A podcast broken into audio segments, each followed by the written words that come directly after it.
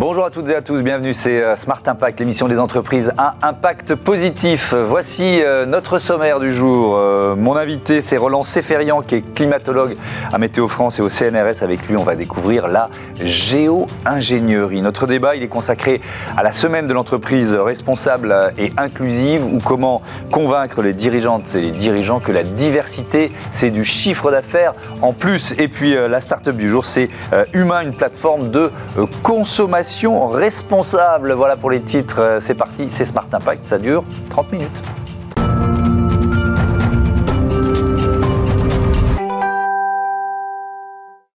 L'invité de ce Smart Impact avec nous en visioconférence, Roland Seferian, bonjour, bienvenue. Vous êtes euh, climatologue à Météo France et au CNRS, ingénieur-chercheur au Centre de recherche de Météo en France. Et donc, on va découvrir grâce à vous euh, la géo-ingénierie climatique. C'est quoi?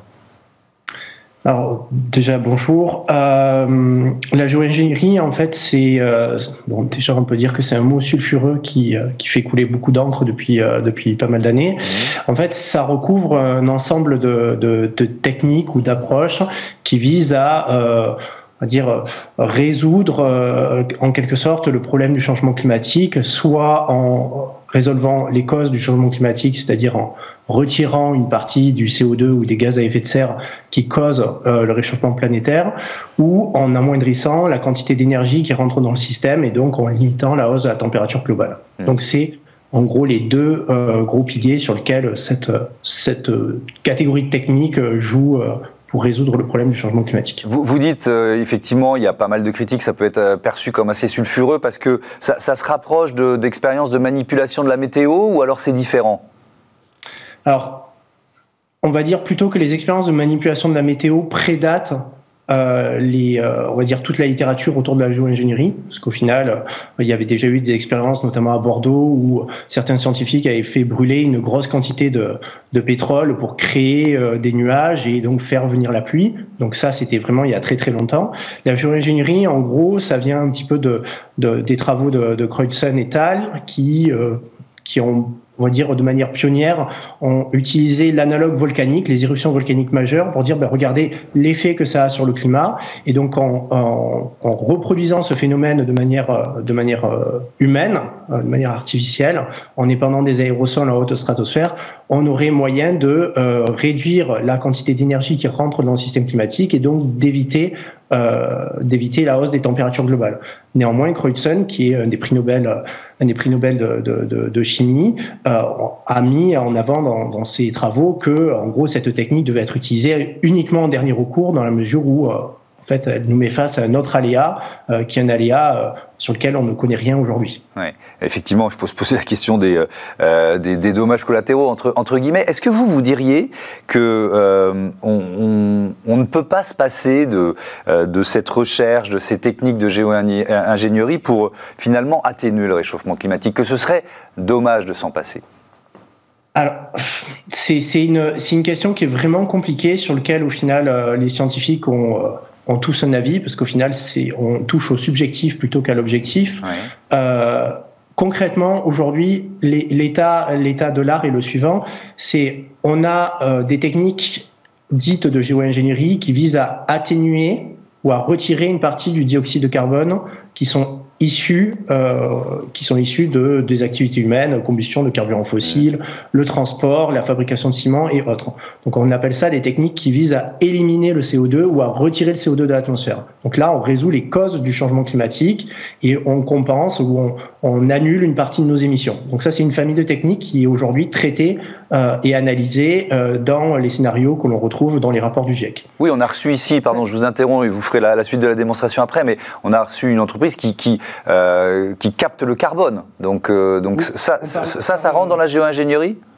Alors, en fait, la géo-ingénierie, c'est donc nous, ce qu'on a tendance à dire en tant que scientifique, il vaut mieux appeler un chat un chat ouais. et, et, et, éviter d'utiliser ce mot, euh, ce mot valise qui englobe à la fois tout un spectre de techniques. Euh, donc, on a déjà eu l'occasion d'essayer de, travailler avec des sociologues, des philosophes en France pour essayer de, vraiment euh, euh, scruter ou regarder à la loupe tout ce qui se cache derrière ce mot. Donc, en fait, on peut le séparer en deux. On peut le séparer en deux avec les techniques qui visent à capter ou éliminer le CO2, à le retirer de l'atmosphère et donc à limiter le, réchauffement climatique via l'effet de serre et donc à limiter les causes euh, du changement climatique. Et une autre technique qui intervient plus en mode intervention, comme on pourrait dire une intervention médicale euh, ou euh, l'utilisation de médicaments quand la température d'un enfant vient augmenter. Mm-hmm. Donc c'est des techniques de remédiation. Et donc là, c'est typiquement le fait de mettre des miroirs dans l'espace, de mettre des aérosols dans la haute stratosphère. Mais également, entre les deux, en fait, on a toute une famille de techniques, tout un continuum où on a de l'adaptation, par exemple ce qu'on peut retrouver dans le sud de l'Espagne, en Andalousie, où on a des bâtiments blancs euh, le fait de réfléchir une partie de la lumière bah, peut être euh, une forme de géo-ingénierie si elle est déployée à grande échelle. Donc en fait, c'est pour ça que j'aurais tendance à dire, voilà, appelons un chat un chat, il y a les techniques qui visent à éliminer le CO2 et les autres qui visent à, euh, on va dire, à, contrecarrer l'effet du réchauffement climatique. Hmm. Euh, je, lisais en préparant l'émission euh, qu'il y a 1286, c'était précis, expérience scientifique d'intervention sur le climat qui était recensée en septembre 2021. Est-ce qu'il y a des règles? Est-ce qu'il y a une sorte de, je sais pas, de, droit international de, de la géo-ingénierie climatique? Et malheureusement, il n'y en a aucun. En fait, c'est un champ disciplinaire qu'on a dans les sciences du climat qui aujourd'hui est un petit peu, euh, comment dire, un petit peu euh, bâtard ou non complet dans la mesure où c'est une gamme de techniques dans lesquelles on a des concepts. On a, euh, pour, dans certains cas, par exemple aux États-Unis, il y a des brevets industriels mais euh, il y a des expériences de modélisation, mais il n'y a pas d'observation. C'est-à-dire qu'aujourd'hui, en gros, on a une sorte d'état d'état d'état de l'art qui fait qu'on a une sorte de moratoire, euh, une conscience éthique et euh, mondiale qui proscrit l'utilisation de ce genre de, d'exercice. Et les quelques tentatives qu'on qu ont essayé d'être mises en place, par exemple le projet Spice qui était piloté par par la Grande-Bretagne, a avorté à cause d'un souci d'un souci de brevet technologique.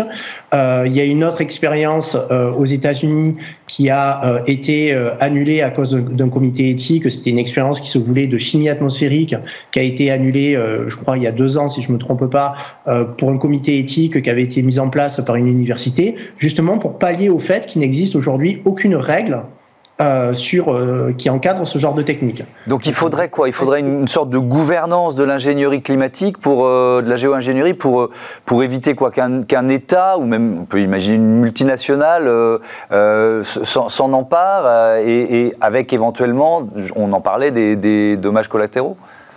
Tout à fait. En fait, c'est ce que, on va dire, là, un, des, un des rapports de l'Académie des sciences aux États-Unis a édité il y a quelques, il y a quelques, quelques mois. Euh, justement sur la mise en place d'un système de gouvernance dans la mesure où, en gros, si on regarde un petit peu euh, tout ce qui se passe au niveau du, climat, euh, des organisations onusiennes, internationales, etc., en fait, c'est un sujet qui est très peu, qui est très peu traité, voire pas du tout. Et donc, en gros, aujourd'hui, se pose la question déjà. c'est des techniques qui technologiquement sont accessibles à n'importe quel État et ce de manière unilatérale. Donc en gros, technologiquement, pour un État riche, euh, c'est tout à fait possible d'envoyer euh, euh, des avions dans la stratosphère et ensemencer, ensemencer d'aérosols pour atténuer l'effet du changement climatique ou mettre des miroirs dans l'espace. Donc il n'y a aucune règle, enfin aucune contrainte technologique qui, qui, empêche de faire ça. Mais malheureusement, en fait, il n'y a aucun, loi ou aucune aucun accord multilatéral ou aucun moratoire réellement international ou aucune convention qui traite de ces sujets-là aujourd'hui. Euh, le, vous, vous, parliez de, de contacts et de discussions aussi avec euh, des sociologues ou des philosophes. C'est vrai qu'il y, y, a une vraie question euh, qu'on peut se poser. Le, si on cherche un peu les, les risques de la géo-ingénierie climatique, c'est de nous faire croire à nous humains qu'on va pouvoir continuer.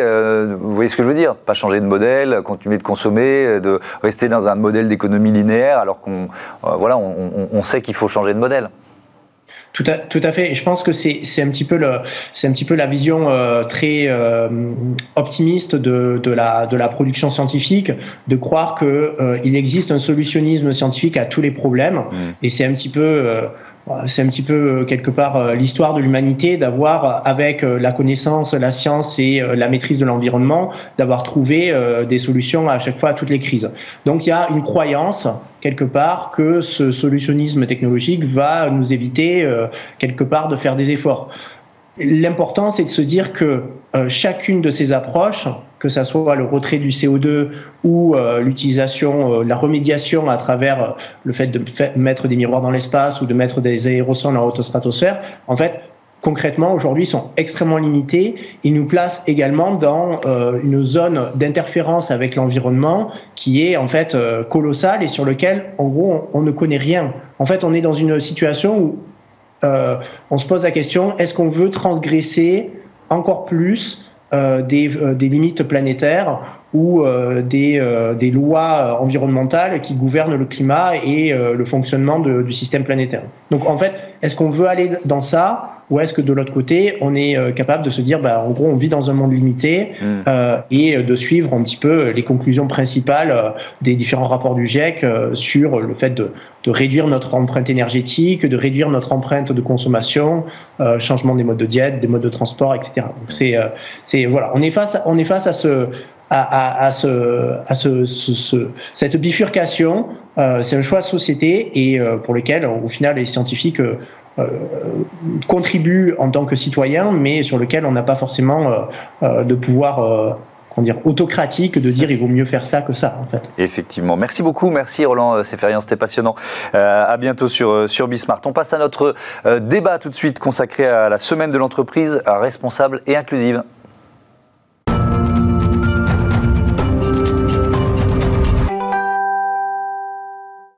La semaine de l'entreprise responsable et inclusive, voilà le thème de notre euh, débat et je vous présente tout de suite mes invités. Euh, Estelle Barthélémy, bonjour, bienvenue. Vous êtes la cofondatrice de Mosaïque RH et directrice générale du cabinet euh, Oya Agency. Et j'accueille également Maya Agege, bonjour. bonjour. Bienvenue, déléguée générale de l'Association française des managers de la diversité qui, organise, qui co-organise cette, cette semaine de l'entreprise responsable et, et, inclusive. Allez, on présente un peu vos organismes. C'est quoi la la FMD C'est quoi votre mission? Alors, la FMD euh, fédère 160 organisations aujourd'hui autour des thématiques de non-discrimination, de management de la diversité et de politique d'inclusion. Et ce qu'on fait, c'est de l'observation, euh, de la production d'outils et euh, de la recherche. C'est un laboratoire d'idées, on peut dire ça? C'est totalement un laboratoire d'idées parce qu'on essaye aussi de traiter de sujets qui sont finalement parfois peu traités euh, dans l'organisation et du coup on essaye aussi d'acculturer les employeurs à justement s'ouvrir euh, à des thématiques qui euh, sont encore émergentes. Hmm. On y viendra justement aux thématiques émergentes, vous nous en parlerez tout à l'heure, mais je voudrais que vous nous présentiez Oya Agency, Estelle Barthélémy. Oya accompagne, conseille, forme des structures qui ont un impact social positif donc moi, mes clients sont des gens qui travaillent sur euh, l'insertion des femmes de quartier, l'insertion par l'activité économique ou sur les, les populations roms. Et moi, mon job, c'est de les accompagner à croître, à se développer, donc accompagnement stratégique, accompagnement organisationnel. Mmh. Et Mosaïque RH, vous, euh, vous l'avez cofondé, vous, vous, vous, y, euh, vous y êtes toujours, vous êtes toujours dans, dans le giron, on va dire Comme Maya, c'est dinosaure de la diversité. moi, je, suis dinosaure de la télé, vous savez. on, on, le vit très bien. Oui, une belle organisation aujourd'hui, 80 euh, salariés, présente sur 5 territoires, plus de 15 000 jeunes euh, issus des quartiers populaires mis à l'emploi. Mhm. Donc ça reste euh, mon cœur. Je, voilà, je les aime toujours beaucoup. Je suis toujours proche mhm. de cette organisation qui fait beaucoup sur ces questions de promotion de, mhm. des quartiers populaires. Alors justement, cette semaine de l'entreprise responsable et, et inclusive que vous co-organisé avec le MEDEF, c'est ça Tout à fait. Euh, qu'est-ce qui va se passer? C'est quoi le principe? Alors le principe, c'est que euh, on a voulu rassembler euh, sur une même semaine des centaines de, de, de, partenaires. L'idée, c'est que ça soit 100% gratuit et pour les partenaires et pour les participants. Aujourd'hui, on a 100 10 événements euh, qui sont organisés par 112 partenaires. Ces partenaires, ça peut être des entreprises privées ou publiques, mhm. ça peut être des associations, ça peut être des euh, cabinets de conseil. Euh, à partir du moment où on, a des choses à montrer, des idées, des bonnes pratiques, on peut proposer un événement. Ce qui est intéressant, c'est que du coup, c'est un, un, événement qui n'a jamais été fait auparavant. C'est sans précédent de rassembler autant d'organisations sur tout le territoire. En plus, il y a, eu euh, des MEDEF territoriaux qui se sont emparés du sujet pour animer euh, euh, la RSE et la diversité sur leur territoire. Donc ça, c'est la première chose. La deuxième chose qui est intéressante, je pense, sur cette semaine, c'est qu'elle est à la fois en ligne et présentielle. Donc c'est génial. Aujourd'hui, on a plus de 6500 inscrits. On espère atteindre les 10 000. Mmh. et je ne sais pas si vous pouvez vous rendre compte, 10 000 participants, c'est dix fois plus que ce qu'on euh, on arrivait à mobiliser il y a cinq ans. Donc ça, ça démontre d'une tendance à, à s'emparer de ce sujet. Oui, ça c'est très important. Le, cette semaine, elle, va servir aussi à, à, faire dialoguer les acteurs, parce que souvent on a l'impression que chacun bosse un peu dans son, dans son coin, dans son silo. Quoi. Bah, exactement, et je pense que avec, sur ce sujet, on, se rejoint avec Estelle. ce qu'on voudrait, c'est créer des synergies. Il y a un sentiment de saturation mm. et des acteurs comme, comme nous qui travaillons tous les jours sur le sujet, mais aussi de, des salariés, des agents qui entendent les messages toute la journée. Mmh. Euh, et on se dit, mais comment on fait pour, face à ce sentiment de saturation? Bah, Autant optimiser et optimisons en proposant une semaine complète avec tous les sujets, tous les enjeux et euh, permettant du coup de euh, ne pas s'éparpiller. Parce que ce manque de dialogue entre les acteurs, vous, le, ça fait des années que vous, vous, le touchez du doigt d'une certaine façon? En tout cas, c'est ce que j'avais envie de dire. Là, on arrive au mois de l'ESS et justement, les acteurs associatifs sont là pour proposer de l'innovation sociale. Les entreprises, souvent, elles sont dans leur job et elles ont besoin pour les aider à progresser mmh. de solutions issues du terrain. Et donc, c'est un petit peu ça, euh, je crois aussi dans l'événement, c'est de pouvoir montrer de, beaux exemples. Je pense aux décodeuses de Swat Boutegrabé qui travaillent sur l'insertion des femmes des quartiers populaires dans la tech. Euh, un très beau partenariat avec Salesforce qui permet bah, maintenant de s'attaquer à d'autres questions autour de la cybersécurité. Mmh. Je pense à Initiative Solidaire qui est à Stein, qui est sur les métiers d'upcycling et donc qui fait à la fois du sociétal, puisque euh, accompagne ces hommes et ces femmes qui sont encore bons à travailler, à faire quelque chose, enfin mhm. c'est le parti pris, et ensuite qui vont retourner dans des entreprises un peu plus classiques, passant par ce sas de l'insertion. Il eh, y, a aussi une logique euh, d'audit, j'ai vu ça en, préparant l'émission. Qu'est-ce que vous entendez par ce terme-là? Oui, en fait, ce qu'on voulait présenter, donc parmi les innovations qui seront présentées, euh, et toujours dans cette idée d'éviter ce diversity, cette diversity fatigue, mhm. avec la FM on a euh, on organise ou on, mène un projet euh, en partenariat avec ISM Quorum sur euh, ce qu'on appelle des diagnostics mutualisés. ce que ça veut dire, c'est qu'on va rassembler des entreprises publiques et, privées et on va leur proposer d'utiliser la même méthodologie et d'être accompagnés ensemble sur l'évaluation des risques discriminatoires dans le recrutement. Depuis euh, euh, deux ans, on, nous a, l'INSEE pardon, nous donne des chiffres d'augmentation du sentiment de discrimination. On est à 19% aujourd'hui de sentiment de discrimination dans la population. Donc on s'est dit, rassemblons, là aujourd'hui on a 10 organisations mmh. qui ensemble font cet audit de leur processus de recrutement. Et il y a plein de possibilités de faire un audit. Ça peut être avec des diagnostics, euh, comme le fait euh, Mosaic RH. Ça peut être avec euh, du testing sollicité. Mhm.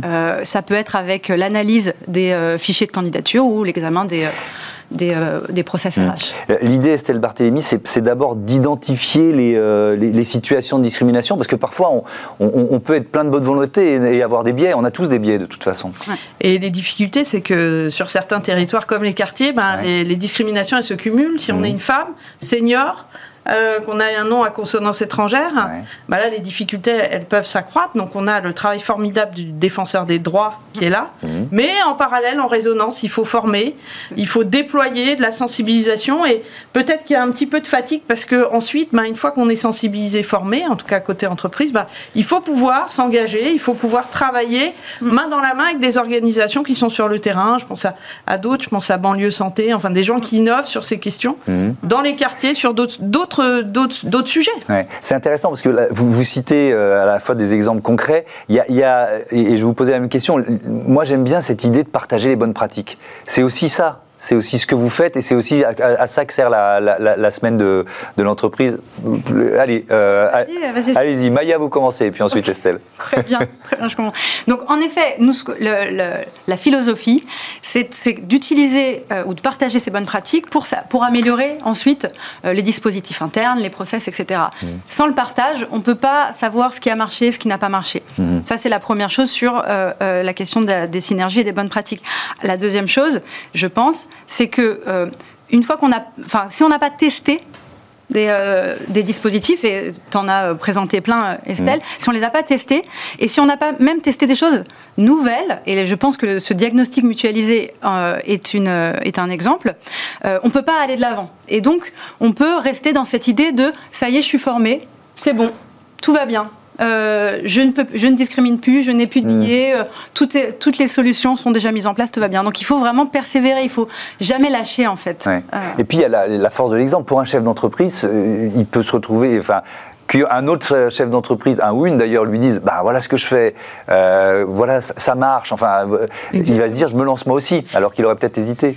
Et peut-être pour euh, compléter, euh, le troisième acteur dans tout ça, c'est quand même l'État. Ouais. Avec des, ben, quand un jeune, une solution qui a été portée par Mhm. Thibaut Guy, ben, a permis ça, hein, de, de, de, de consolider des actions qui existaient déjà et de les diffuser. Mhm. On peut parler aussi du tremplin assaut, qui était un, un très gros appel à projet lancé par l'Agence nationale de la cohésion des territoires, qui a soutenu 45 projets où il y avait une démarche d'évaluation d'impact. Mhm. Et donc c'est vrai que bah, tout seul, on ne peut rien faire, ni volet associatif, ni entreprise. Donc c'est vraiment travailler sur la maïotique de l'organisation en fait de, de la- du dialogue et du partage d'expérience sur ces trois typologies d'acteurs. C'est pas toujours simple. Ouais. Et si je peux en ouais. effet, il y, a- il y a un peu cette dynamique quand on parle de, de euh, bonnes pratiques. Euh, une fois que nous, donc je, le- je le disais, on est plus de 160 organisations. On a Mhm. commencé à la FMD il y a 15 ans, il n'y en avait pas 160, il y en avait 10. Euh, et, et on remarque, en tout cas à la FMD, depuis quelques années, cette tendance à justement, d'une, vouloir travailler ensemble et de créer un mouvement mais un mouvement de masse pour avoir plus d'impact et ne pas euh, s'imaginer que euh, les politiques diversité elles ne sont menées que par des très très grandes entreprises. En fait, non. euh, à la FMD comme dans d'autres initiatives comme l'initiative Stop au sexisme ordinaire, on est plus de 150, plus 160 et il y a des petits, des associations, des collectivités qui en fait agissent ensemble. Mm. Vous, Ensemble. di- vous disiez tout à l'heure qu'il y avait des thèmes émergents ou méconnus. Est-ce que vous en avez un là, comme ça spontanément Voilà, on aime bien être, être un- aussi capteur de- des évolutions. Donc là, en ce moment, par exemple, euh, avec l'initiative Stop, il y a 15 organisations qui co-construisent ce qu'on appelle des nudges. Euh, les nudges, c'est des incitations euh, à, au changement, mais de manière douce. Mhm. Et on se dit, euh, on- comment on peut faire pour utiliser euh, ce qu'on sait dans la neuroscience et euh, les sciences comportementales, et comment on applique ça à euh, le sexisme au quotidien, comment on applique ça à la lutte contre le sexisme. Ça, Mhm. c'est un exemple. Euh, Ouais, intéressant. Alors je voudrais terminer. Allez-y. Moi, j'avais mon exemple. Ah bah allez-y. Ce sont le public des femmes seniors avec Ouais. l'allongement justement de la durée du travail, Mhm. des problématiques qui existent déjà, de femmes seniors qui ne retrouvent pas de job, et des problématiques qui, qui- qui s'amplifient en plus dans certains quartiers populaires avec des problématiques d'isolement, Mhm. euh, d'accès à la santé. Ouais, on, va on va terminer avec un, un- chiffre. euh, euh, la source, c'est le cabinet Deloitte. Une politique inclusive génère jusqu'à 30% de chiffre d'affaires en plus par salarié. Est-ce que, c'est, est-ce que ce, ce chiffre, comment, il est, comment on peut l'évaluer? Bah, il est vrai, euh, ce sont des, des- des équipes qui vont être plus créatives. Euh, Peut-être que les décisions seront parfois un peu plus difficiles à prendre, Ouais. mais en tout cas, elles vont aussi correspondre à les clients qu'on a Bah oui. en face. Donc avoir des équipes qui ressemblent aux clients, c'est créer Mhm. des solutions qui vont être plus adaptées. Ça engage aussi les, les- les collaborateurs à être dans une entreprise qui donne du sens, qui est impliquée. Ah, Maya, tu veux peut-être finir 10 secondes. Allez, euh, moi, je corrobore euh, avec un point de vigilance qui est, euh, ben, pour qu'il y ait de la performance, il faut que les gens euh, aient envie de collaborer ensemble. Et pour qu'ils aient envie de collaborer ensemble, il faut créer de l'inclusion. Merci beaucoup. Bonne semaine de l'entreprise responsable et inclusive. À bientôt. C'est l'heure de Smart Ideas. On parle consommation responsable tout de suite.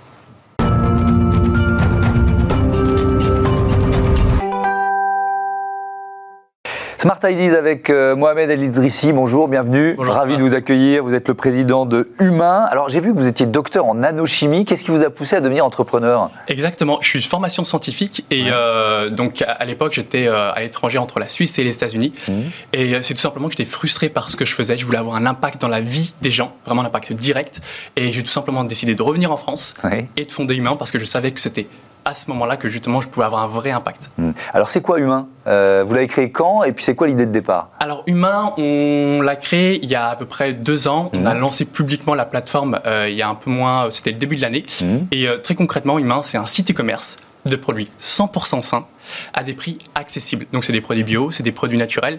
Et l'idée derrière, notre mission principale, c'est de permettre à un maximum de personnes de consommer de façon plus saine et plus responsable tout en se faisant plaisir. Ouais. Alors c'est intéressant de voir le constat que vous avez fait euh, avant de lancer euh, Humain, avant de vous lancer par exemple sur le, sur le bio, ou sur l'empreinte carbone de, de- de nos achats. C'était quoi votre constat de départ? Le constat de départ, en fait, c'était des, des frustrations très personnelles. Ouais. Je me suis rendu compte quand j'ai commencé à changer ma façon de consommer, j'avais trois grandes problématiques. La première, c'est que c'est quand on commence à consommer bio, Mhm. on explose son budget. Donc aujourd'hui, c'est des produits qui sont 75% plus chers que des produits conventionnels. Donc ce c'est pas donné à tout le monde. La deuxième grande problématique euh, auquel je faisais face, c'est que c'est encore compliqué d'identifier le bon produit sain.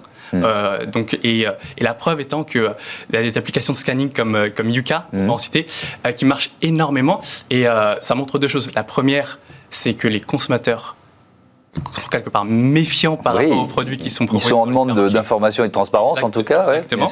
et la deuxième chose, c'est qu'ils ils, ont, ils sont vraiment avides de transparence mm. et, qui veulent vraiment aller chercher le bon produit.